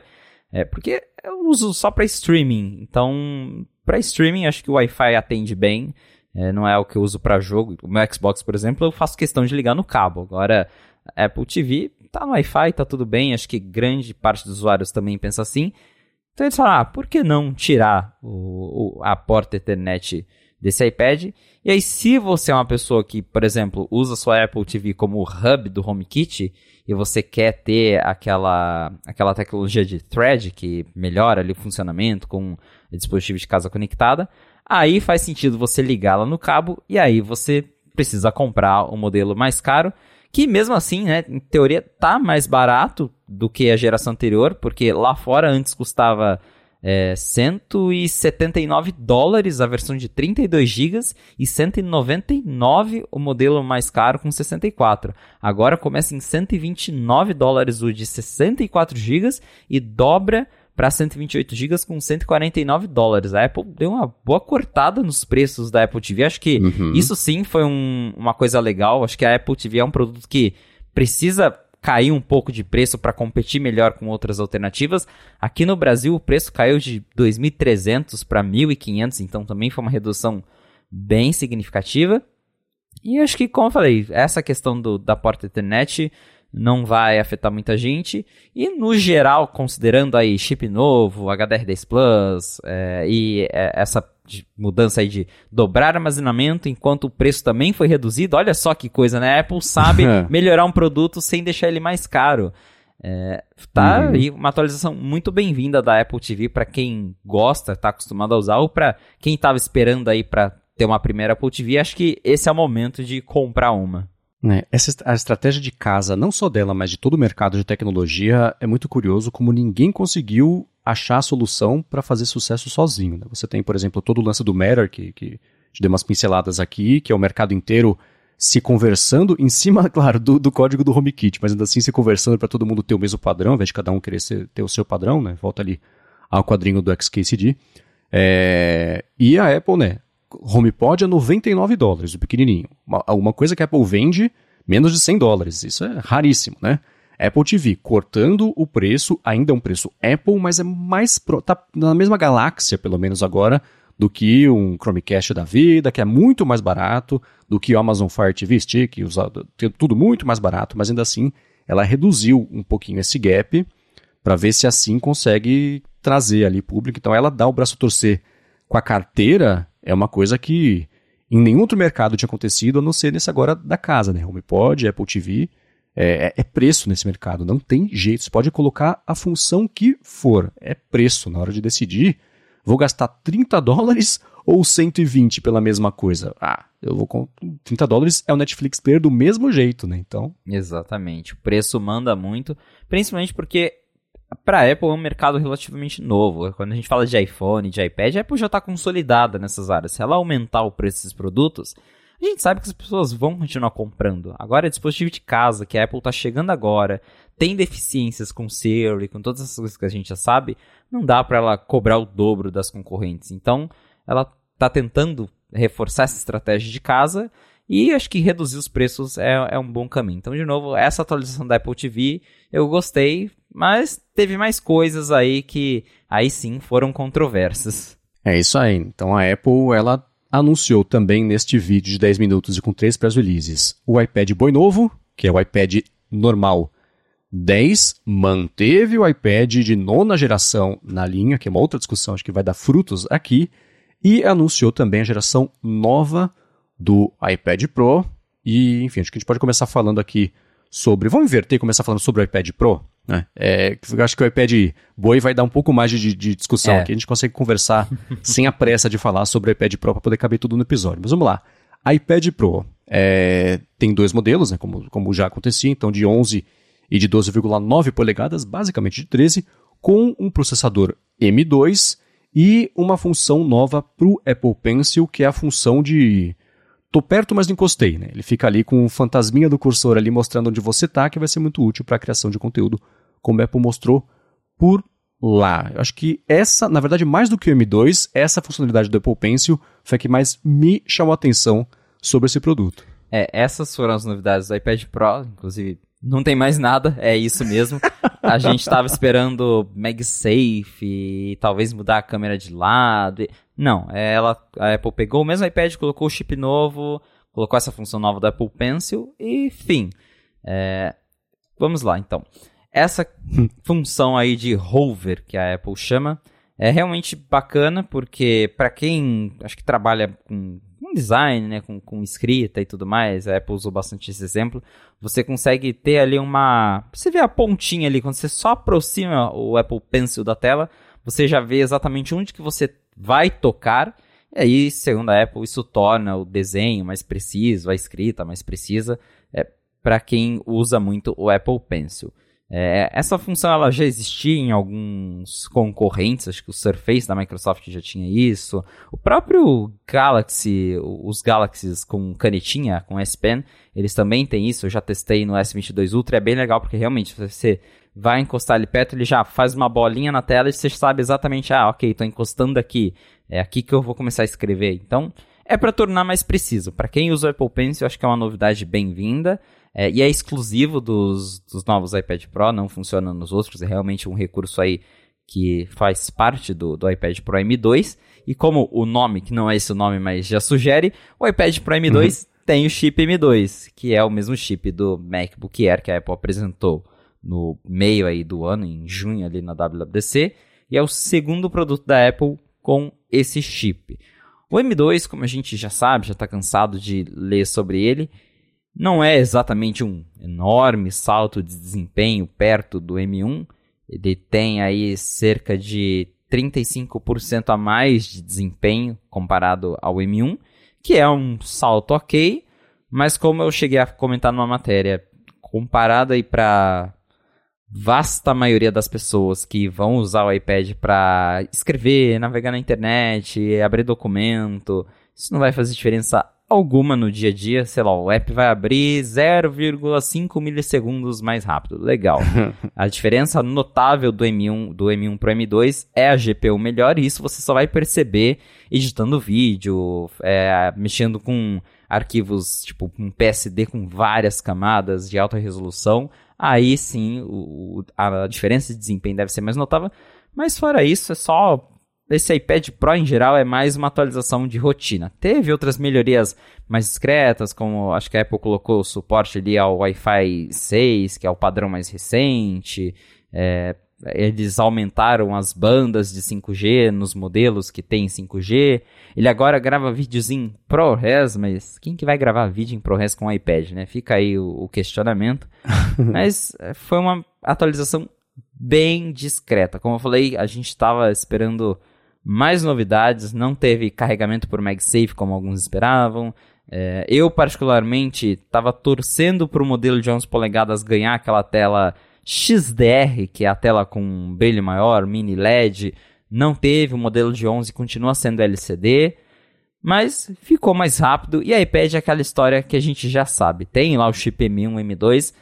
Mas a Apple ainda não sabe aproveitar muito bem esse potencial. Tá tentando com o Stage Manager, mas está longe ainda de ter um software no iPad que tome proveito de todo esse poder que o iPad tem. Hum. É, você pega, por exemplo, né, ela falou, anunciou junto lá com a Blackmagic que até o DaVinci Resolve vai chegar no iPad, que era um pedido antigo, de uma porcentagem de uma parcela de um grupo de usuários, né, que é uma coisa super específica, certamente faz falta para alguém, mas é aquela coisa, espero que seja uma coisa de fato útil e poderosa e não o que a gente viu por muito tempo com o Photoshop, por exemplo, que era um Photoshop menos. Né? Tinha metade das funcionalidades, ainda assim era, era uma volta muito maior para fazer uma coisa que em 30 segundos daria para fazer ali e resolver num, num Photoshop para PC. É, a própria Blackmagic já listou, a, eu vou deixar aqui na descrição uma matéria só do Night 5 Mac, falando sobre as coisas que tem ali, né, que, vai que vão chegar nessa versão dele, ela vai ser compatível com a versão de desktop, vai ter, vai ter funcionalidades para você resolver uma coisa outra meio rápido ali, não vai ser né, sentar ali na, na, cadeira e com os dedos você editar um vídeo, fazer a correção de cor, né, que é principalmente ali para que, que serve isso aí e tudo mais. Nesse vídeo que a Apple publicou, mostra lá a pessoa com, filmando com uma, uma, uma perseguição de carro ali, uma homenagem até ao filme Bullet, que é super bacana, inclusive. É um filme velhinho aí da, da velha guarda que tem uma perseguição incrível em São Francisco. E é, enfim, tem ali o, o, a pessoa filmando, né, com apoio, segurando ele ali para fazer a, filmagem, mas a gente sabe que isso é muito mais a Apple posicionando o produto do que de fato uma coisa que a galera está usando no dia a dia ali. Você não vê, mesmo em filmes, de em coisas de produção de, de Hollywood, de coisa assim, a galera de fato usando isso aí. Por outro lado, o argumento é, ah, mas isso não é para a galera de Hollywood. É para quem quiser fazer uma produção nível Hollywood, só que gastando muito menos. Uh, tá, ok. Boa sorte, é o que eu digo, né? Porque mesmo assim, né? Você vai usar o DaVinci Resolve com o Stage Manager? Não vai, né? Essas, é, é, é, é muito confuso ainda esse tipo de, de, A Apple não sabe muito bem o que ela quer, então ela está tentando apelar para todo mundo, o que traz a gente uma conversa que a gente vai ter já já sobre para quem que é cada iPad, né? Porque tá uma confusão por si só isso aí. De qualquer forma, é, tudo isso que pintou mesmo no iPad Pro, bacana ver uma evolução. Ele, ele é meio que nem a Apple TV, né? Porque você vê a Apple colocando funcionalidades e recursos muito parrudos para uma coisa que o software ou as possibilidades que ele oferece não, não deixam você chegar lá, né? Então, bacana. Onde dava para melhorar o iPad Pro, ele melhorou. Essa o lance do Apple Pencil, isso aí de, do hardware mais parrudo, mais softwares profissionais chegando para ele, mas assim, tá, Vamos ver se daqui a dois anos, quando pintar o iPad Pro, a geração nova, que vai ser com chip M3, que o Apple Pencil vai ter carregamento por proximidade, sei lá, qualquer coisa assim, né? Mas a, utiliza, a utilidade disso mesmo está mais limitada pelo, pelo software, na verdade, do que qualquer outra coisa. Até que a Apple mude o que, que ela quer que as pessoas, como que ela quer que as pessoas usem o iPad e deixe a gente usar como a gente quiser e não como ela quer que a gente use, isso vai continuar limitado com uma coleira ali no, pescoço do iPad. Né? Pois é. Para mim, a parte mais triste sobre o iPad Pro é que ele, desde o primeiro, é um dispositivo que foi vendido na base de promessas. Não que a Apple tenha prometido alguma coisa, mas é aquela coisa, a promessa que a gente cria na nossa cabeça. Porque o iPad Pro original, ele, enfim, não tinha nem suporte a mouse, é, rodava exatamente o mesmo iPad OS que todos os outros, com só janelinha dividida no meio. Aí a galera falava: não, esse iPad grande aqui, com certeza a Apple tá fazendo alguma coisa para ele. Lá no futuro ele vai rodar apps profissionais. E toda a versão era a mesma coisa. Não, lá no futuro vai ter alguma coisa, vai ter uma utilidade para esse iPad. E meio que tá assim até hoje, né? Agora tem o Stage Manager que a gente fala, ah, ok, a Apple está fazendo algo para esses iPads mais parrudos, mas tá, tá longe, ainda falta coisa, ainda tem mais coisas que precisam ser melhoradas. Então, de novo, é um dispositivo assim de promessas, que fica naquela, ah, ok, tem o M2, agora a Apple tá fazendo alguma coisa para tomar proveito. E a gente vai comprando e espera e nada acontece, ou acontece a passos de tartaruga. É, vamos ver qual vai ser o futuro aí agora com o Stage Manager chegando, se a Apple pro ano que vem com o iPadOS 17 vai levar isso além, esse gerenciamento de janelas para um outro nível, porque a gente já viu que tem bastante limitação do jeito que está sendo implementado hoje.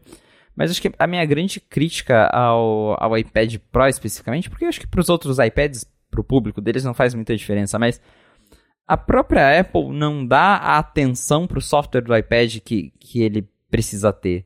É, a própria Apple até hoje não lançou nenhuma versão básica do Final Cut, uma versão básica do Logic. Tipo, é a Apple, é o tablet da Apple. Acho que eles deveriam ser os primeiros a falar, ó, oh, tá aqui os potenciais que esse produto tem. Lancem softwares de nível desktop para ele. A Apple não faz isso, então não tem nem como cobrar a Adobe ou qualquer outra empresa de fazer um, um software nível desktop para iPad, porque a própria Apple não tá fazendo isso. E é, é muito triste, porque é um produto com potencial, mas que parece que a, nem, a, nem a empresa sabe direito o que fazer com ele, como encaixar ele no meio de toda essa bagunça que virou a linha de iPad. E hum. mas né, temos aí outro outro novo iPad para comentar, que é o nosso querido iPad Boy. então vamos lá, vou dar uma pincelada rápida. O iPad Boy, é, ela é, basicamente adotou o visual diferente ali dos iPads mais modernos, tirou o botão Home, o botão Home agora o botão o Touch ID foi lá para cima, né? É, ele tem compatibilidade com o Apple Pencil de primeira geração, que por si só já trouxe aí uma polêmica sobre compatibilidade.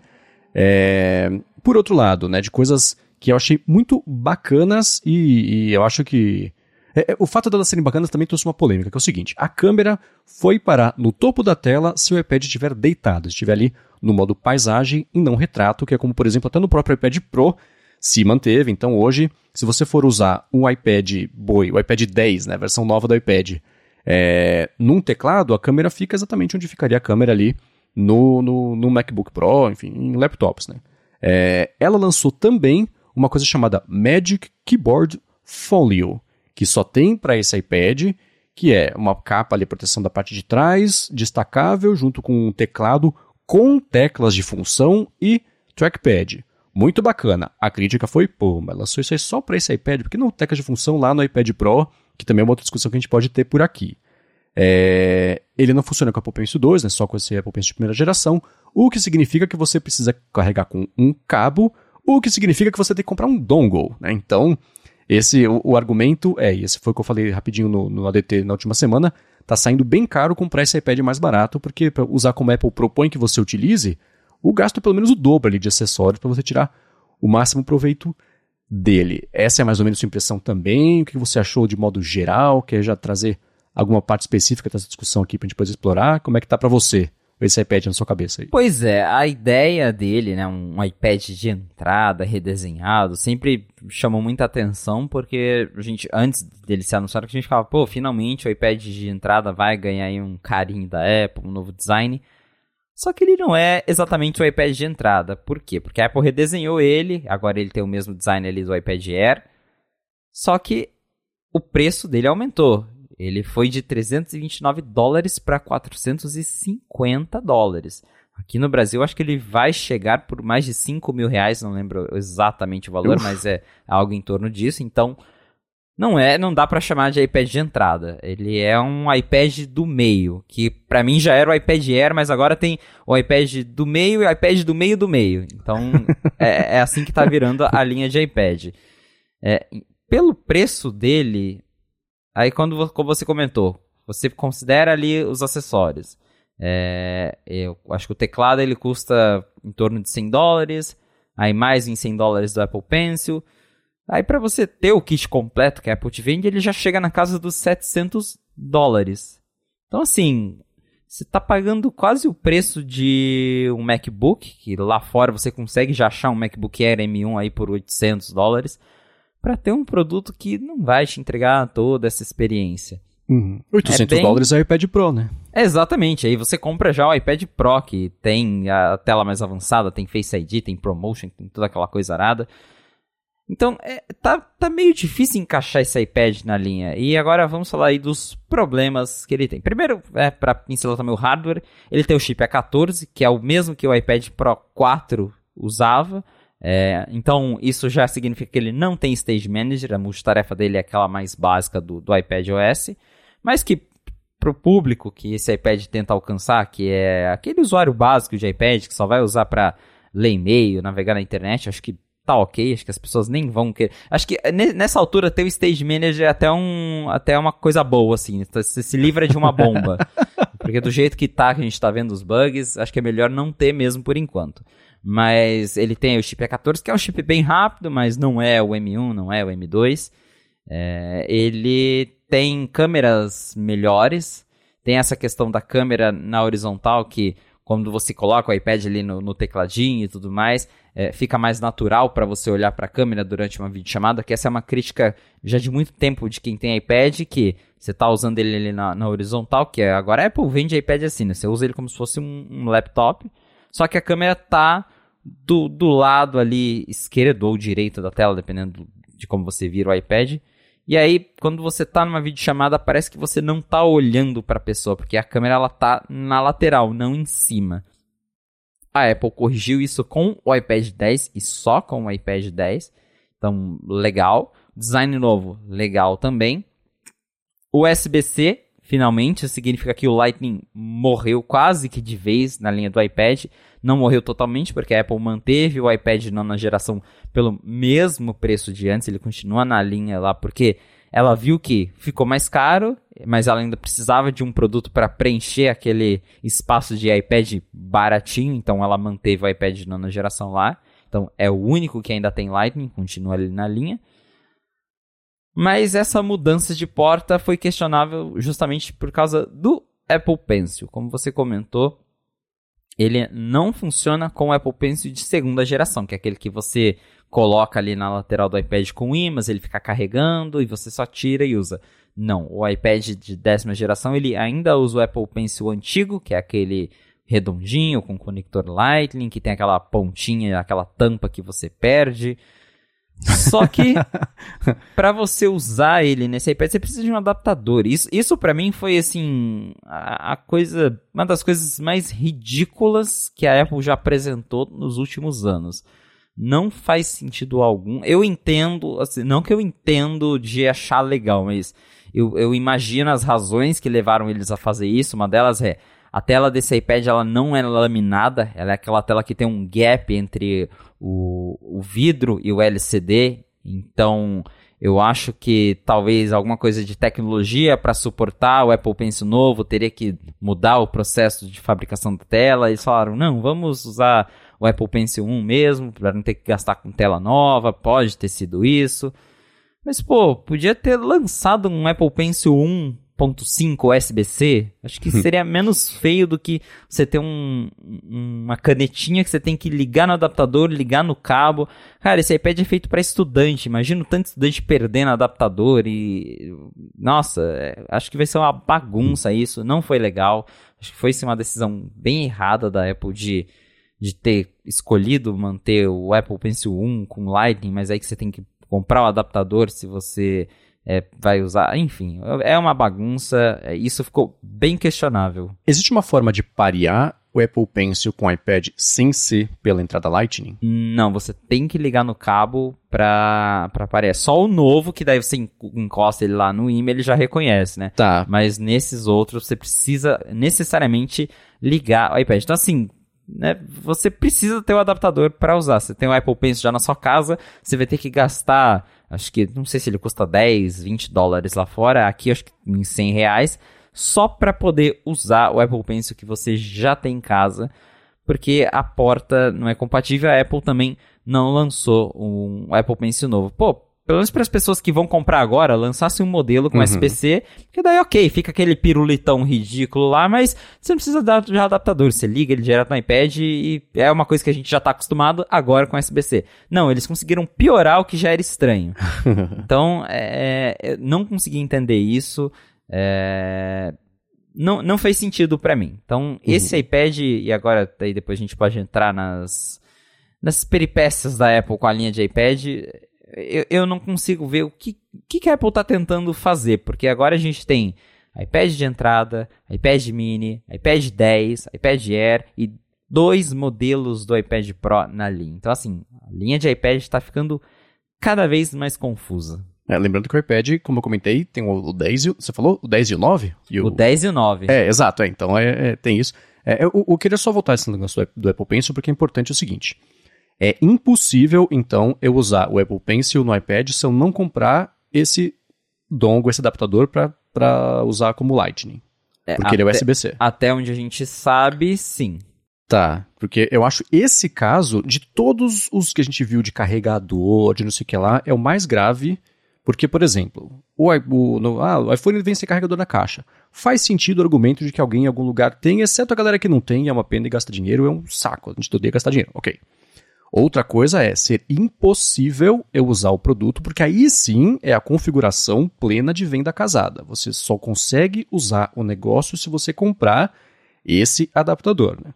Ah, é, porque, por exemplo, se você conseguir parear o Apple Pencil de algum outro jeito, aí ok, porque geralmente quem tem um iPad também tem um iPhone, carrega lá o Apple Pencil no iPhone, é terrível, vira o pirulito do mesmo jeito mas ainda assim funciona, né? É, é uma experiência ruim, mas funciona. Mas a partir do momento que você não consegue utilizar, se você não comprar, a solução é o quê? Ah, se você tem lá no seu Apple ID que você tem um iPad, o iPad Boa de décima geração, Aí, se você for comprar Apple Pencil, a Apple te dá o carregador. Que eu aposto que vai ser uma coisa assim. O Brasil já deve. Já, sim, semana que vem, eu vou fazer um follow forward aqui. Semana que vem a gente vai falar sobre processo coletivo, ou sei lá, Senacom ou Procon em cima da Apple por causa disso, porque eu acho que esse caso sim configura a venda casada. Eu não sou advogado, corrijam a gente aqui se eu estiver errado, mas mais do que o carregador, mais que outra coisa, esse é o caso mais grave que eu já vi de, desse tipo de incompatibilidade técnica do negócio tiro da caixa, né? Mas é, é, é, uma pena. Agora, um exercício que eu queria fazer aqui com você é o seguinte: né? você falou sobre a confusão da linha. A Apple tem um guia que foi publicado em tudo quanto é site, apareceu essa foto, que é a interface da Apple assim. Qual iPad é o iPad certo para você? O iPad mais apropriado, correto para você? Então tem lá, o iPad Pro. É a experiência mais iPad possível com a tecnologia mais avançada. iPad Air. Performance séria num, num design fino e leve iPad décima geração. O novo iPad, nem falamos das cores, o novo iPad colorido é, para as coisas que você faz todo dia. iPad nona geração. Todos os, tudo que é mais essencial para um iPad mais barato, mais, mais fácil de, de pagar. E o iPad mini, a experiência completa do iPad feita para caber numa mão só. É, é, vamos tentar fazer exercício rápido aqui, porque a gente já sabe que está chegando no finalzinho do episódio, que é para quem que. Vamos inventar uma pessoa que for utilizar cada um desses iPads. Para quem que é o iPad Pro, por exemplo? Vamos começar ao contrário. Para quem que é o iPad Mini? A pessoa fala assim, ó, tenho. É, vamos falar em dólares, né? Tenho, tenho 400, tenho 500 dinheiros aqui para gastar num iPad. Eu compro o iPad Boy, o iPad Boy, né? O décimo de nona geração. Compro o iPad Air, se for um pouquinho mais, ou o iPad Mini. Para quem que é o iPad Mini nesse caso? Olha, eu falo que eu sou um usuário de iPad mini e por que, que eu tenho um iPad mini? Porque eu não vejo sentido em usar nenhum outro iPad para trabalhar. O meu uso de iPad é navegar em rede social, é dar uma olhadinha no Twitter, e para isso o iPad mini é ótimo. Ele é um livrinho, ele é portátil, pra você usar ali no avião, para você ler na cama, para abrir um livro. É, ele, ele é legal para isso. Então, para quem não se importa com nada de iPad, para quem já tem seu computador, gosta de usar computador, e mas quer ter ali um tablet para de repente ouvir música, ver um vídeo na cama, no sofá, levar numa viagem, o iPad Mini ele tá ali para isso. Você usa ele com acessórios, com teclado eu... Bluetooth, coisa assim? Não, eu uso ele realmente só no modo iPad. Tá, então numa emergência, quer dizer, numa emergência a gente faz o que a gente precisa, mas ainda assim, no dia a dia é, produzir um texto para o 95 Mac, por exemplo, postar a partir de lá. Tarefa muito chata e possível ou tarefa hum, impossível? Não, não, não, faço. Eu, eu, eu realmente achei ele pequeno demais para qualquer outra coisa que vá além de navegar. Então uhum. ele, ele é meu dispositivo de cama, assim, que eu uso para tá. só fazer a navegação básica mesmo, consumir conteúdo, mídias sociais, produzir. Dá para fazer, mas é, é, é, é, complicado. É, por sinal de fumaça deve dar algum jeito de postar também, mas é, é. muito mais complicado. Né? Então.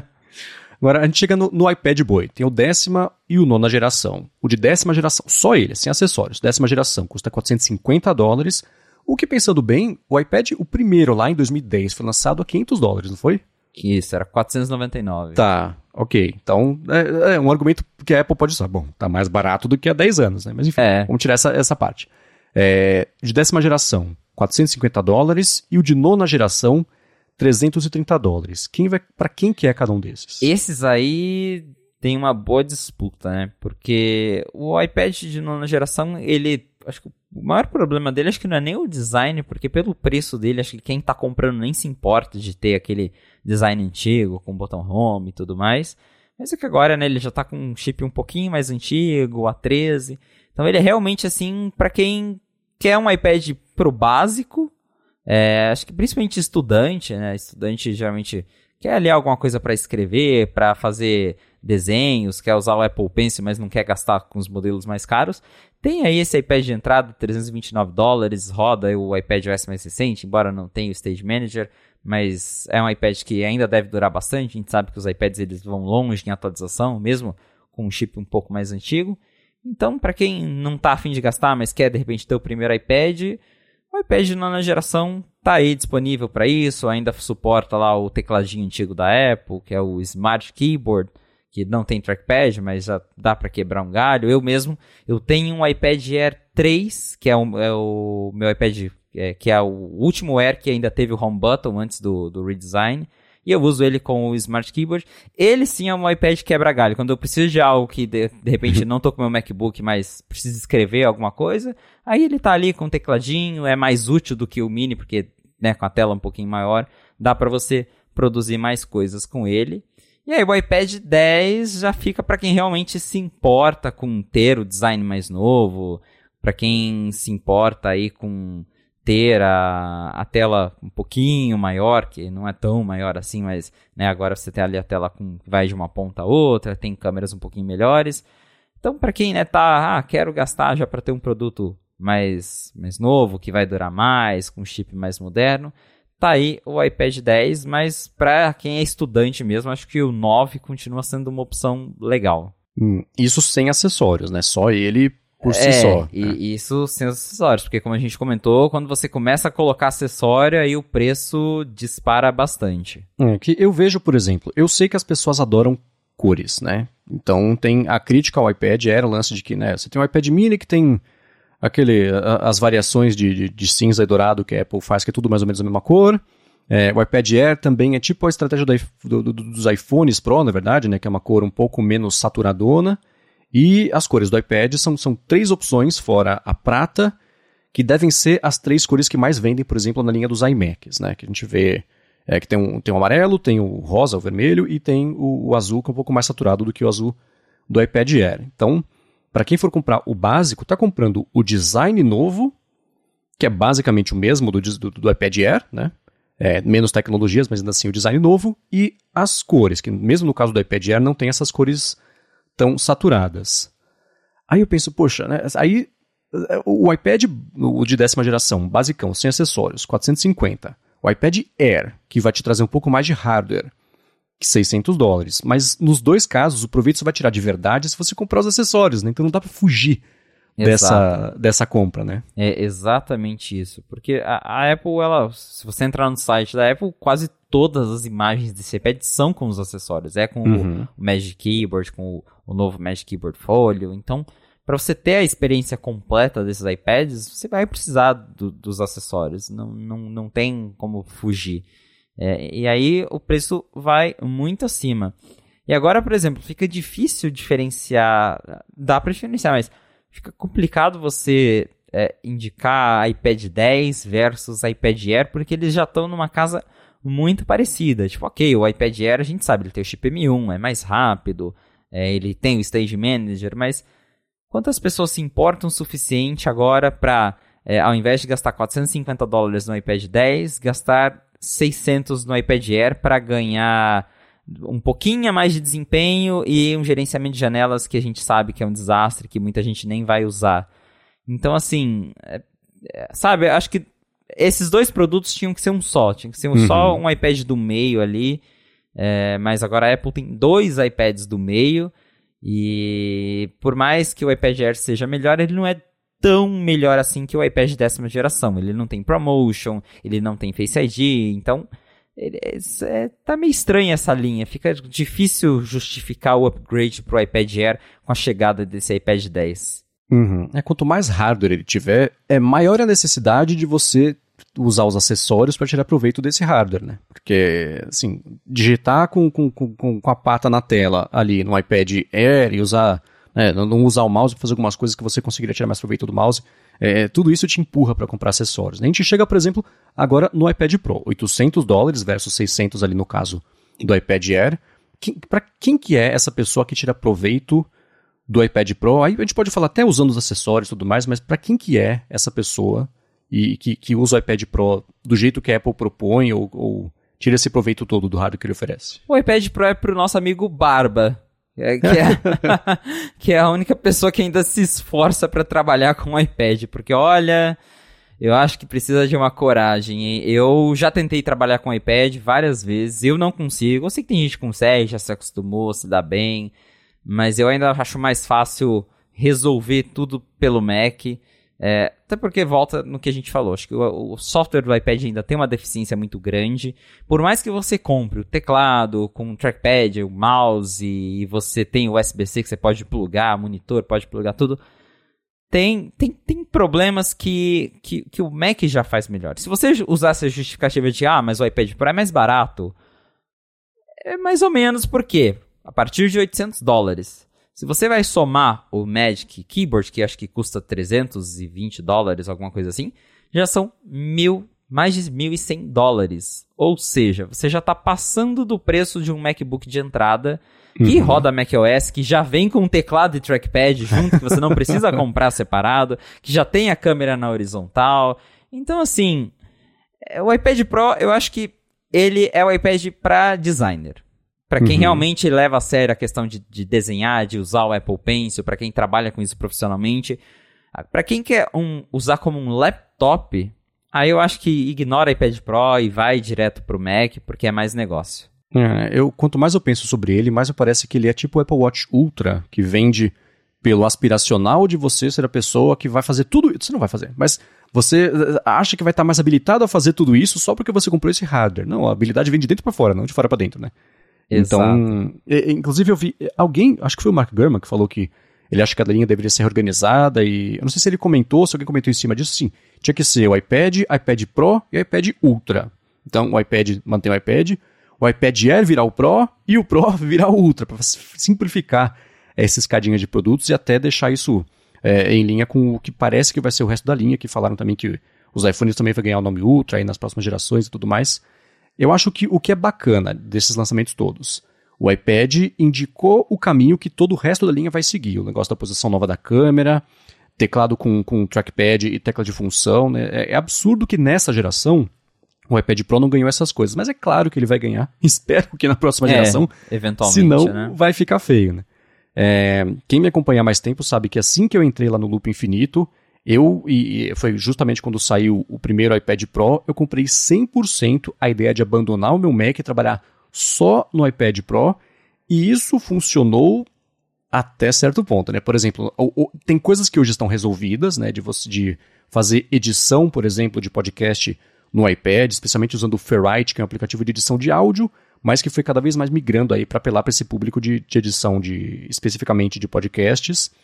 É, não tinha nada colaborativo de Office ou de até no Photoshop, putz, era uma piada, era só para você corrigir, tirar pinta de, de, de, rosto na foto, assim, não, não funcionava para nada além disso. Então, quando o meu trabalho ficava exclusivamente na criação, no consumo de conteúdo e na geração de roteiro para gravar o loop matinal e depois fazer a publicação com um monte de shortcuts, eu construí uma todo ainda era workflow, né, que era o aplicativo era separado, né, não era da Apple ainda.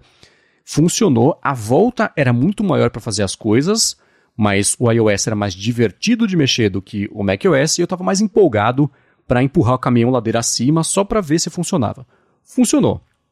A partir do momento que eu precisei começar a trabalhar com colaboração, que eu voltei a trabalhar com publicidade, então eu, eu, era um processo que envolvia mais pessoas, né, documento que vai para lá e para cá.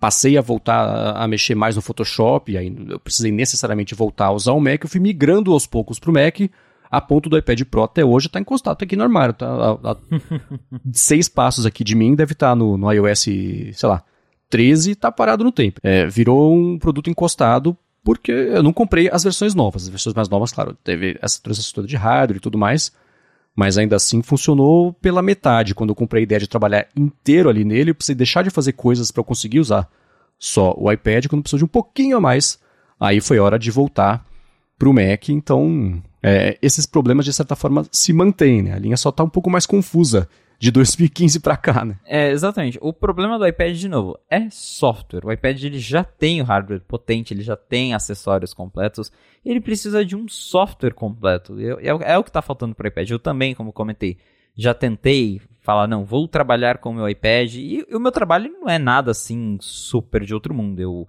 escrevo textos, então uso WordPress, é algo que dá para fazer no Safari do iPad, é, faço umas edições básicas, mas aí é a é a complexidade de fazer isso no iPad, porque é, ali, agora, algumas coisas, como você disse, já melhoraram, a Apple já é, deu um tapa ali para tornar a produtividade do iPad um pouco melhor, mas na época que eu tentei fazer o teste, e isso ainda acontece hoje, hoje mas menos, é, tinha vários sites que não funcionavam direito no Safari, aí você já passava raiva, é, aí para você renomear uma foto que você baixa, acontece muito, a gente pega uma imagem na internet, precisa renomear ela por questões de SEO, para subir para o site tudo mais com o nome certinho. Daí você salvava no App Photos, você tinha que ir do Fotos para o Files, daí no Files você renomeava, aí você arrastava para o iPad, para o Safari, e não tinha janela, né? Você tinha que ficar, troca de aplicativo, muda de aplicativo, volta para o aplicativo. Sabe, sendo que no Mac tá tudo ali, é mais fácil. Então, você consegue usar? Consegue, mas tem a curva de aprendizado, tem esse tempo a mais para você fazer as coisas. E, de novo, os aplicativos incompletos. Eu também tentei usar o Photoshop do iPad, só que eu não sei como que tá hoje, porque eu nunca mais usei, mas na época que eu usei, ele não suportava aquelas smart layers, que é, por exemplo, você pegar um mockup que ele já vem todo pronto, você clica ali, ele abre uma layer só para você trocar a tela dele e tudo mais. Não tinha isso no Photoshop do iPad, que supostamente é o Photoshop completo, né? Mas uhum. completo, mas nem tanto. Então, começou a ficar inviável e é, e é, muito mais fácil eu abrir meu Mac e já usar com janela, com Photoshop completo e tudo. E eu não consigo pensar em comprar. Eu provavelmente vou acabar comprando um iPad Pro para dar uma nova chance. Eu estou pensando em fazer isso. para ver como é que tá a experiência e tudo mais. Até porque eu não tenho nenhum, nenhum iPad com Stage Manager e eu né, quero testar isso para poder falar melhor sobre. Mas é um produto que eu não consigo encaixar no meu, no meu fluxo de trabalho. Eu não consigo justificar ele. Eu até acho engraçado, de vez em quando eu vou trabalhar num coworking só pra sair um pouco de casa. E da última vez que eu fui, eu vi um cara usando um iPad Pro de 12.9 polegadas, ele tava com o Magic Keyboard e tudo. E aí, quando eu vi, eu falei, nossa, ele tá acho que usando o Illustrator e tal. Aí eu dei aquela espiadinha e ele tava usando o iPad de sidecar do Mac dele do lado. então, assim, por quê? Porque não, não tem software de verdade pro iPad. O cara comprou um tablet super caro, que é o valor de um Mac, para poder usar ali de touchscreen do computador dele. É, é, a utilidade do iPad Pro. Pois é, né? E aí me vem a piada inevitável da Apple tentando, sei lá, seis anos falar, what's a computer? Não, não, né? O trabalho assume muitas formas, compre o que você quiser, mas assim, não é bem isso, né? É. Na prática, a linha de iPad está bem confusa e tudo indica que vai continuar confusa, né? Esse que é, esse que é o problema. Por outro lado, a parte bacana é o quê? Nunca foi tão avançado você usar qualquer iPad. Esse é o problema? É, mas é a solução também, né? Dá para você fazer muita coisa hoje comprando, por exemplo, só iPad de décima geração e você vai conseguir tirar proveito mais bacana do que de nona, design atual e tudo mais. Essa parte da confusão a gente discute sobre isso aqui, mas não quer dizer que nenhum desses produtos sejam ruins, eles são confusos, né? Então, é, exatamente. É, o, o, o, pessimismo é só da gente que analisa mais essa parte, a minúcia aqui da operação da Apple, qualquer coisa, mas para comprar, se você ficou afim de comprar, compre, seja feliz e fala pra gente como é que você vai tirar proveito. Pode até ajudar mais gente aqui a, a entender qual que, é, qual, como a Apple diz, qual iPad é melhor para você. Né? Exatamente. Mas acho que se eu fosse mexer na linha de iPad, eu ia deixar só o iPad 10, o iPad mini para quem quer um iPad menorzinho e o iPad Pro. E acabou. Acho que não precisava do iPad Air nem desse iPad 9 que continua ali, que a gente sabe que a Apple só manteve para dizer que tem um iPad por 329 dólares, porque ela não quis deixar o novo nessa casa de preço. Mas tanto o iPad Air e esse iPad 9 podiam desaparecer da linha. É, né? é Apple de Tim Cook. O iPad 10 leva a pessoa até a loja. Aí você fala, putz, não vou gastar 500 pau nesse iPad aqui que não faz nada se não comprar acessório. Ah, mas peraí, então tem esse aqui de 330. Então a Apple fatura 330 ao invés de zero, que seria nessa situação. Né? Então pois a gente é. sabe que há muito tempo que essa estratégia dele funciona, o que é uma pena esse expand hardware que a gente vem na linha, que ela expande cada vez mais para o lado. Né? É, resta saber funciona até quando, né? pois é. Muito bem, se você quiser encontrar os links do que a gente comentou ao longo do episódio, vai em gigahertz.fm barra a fonte barra 20 ou dá mais piada aqui nas notas do episódio. Quero agradecer a ExpressVPN por mais uma vez ter patrocinado esse episódio aqui, a você que nos escuta e deixa reviews, avaliações, recomendações, fala sobre a fonte para que mais gente possa descobrir aqui o podcast e se formar melhor nesta semana sobre qual iPad vale ou não a pena comprar e claro, também, Felipe, muito obrigado por mais uma vez estar por aqui, por mais essa semana. Valeu, Marcos. Obrigado, audiência, por ter ficado com a gente até o final de mais um episódio do A Fonte. Se você quiser me encontrar nas redes sociais pra gente bater um papo, é só me procurar pelo arroba Felipe Exposto. E lembrando, mais uma vez, semana que vem já temos um encontro marcado na vida real, né, Marcos? É isso aí. Dia 5 de novembro é um sábado, a partir das 7 da noite, no Sylvester Bar, que fica em Pinheiros, Rua Maria Carolina 745. 5 vai rolar um encontro para comemorar 300 episódios publicados do ADT e também, claro, o fato da existência da Gigahertz para que a gente possa falar sobre mais assuntos bacanas, produtividade, enfim, a gente publicou nesse último fim de semana mais um episódio do Lado B com uma convidada especial surpresa, que eu não sei se o Felipe teve tempo de escutar. Eu escutei como ouvinte, achei bom legal. O que você achou? Eu escutei, Felipe? eu gostei. Eu vi o papo de vocês sobre helicóptero no final, foi bem diferente. Pois é, pois é. Então escutem.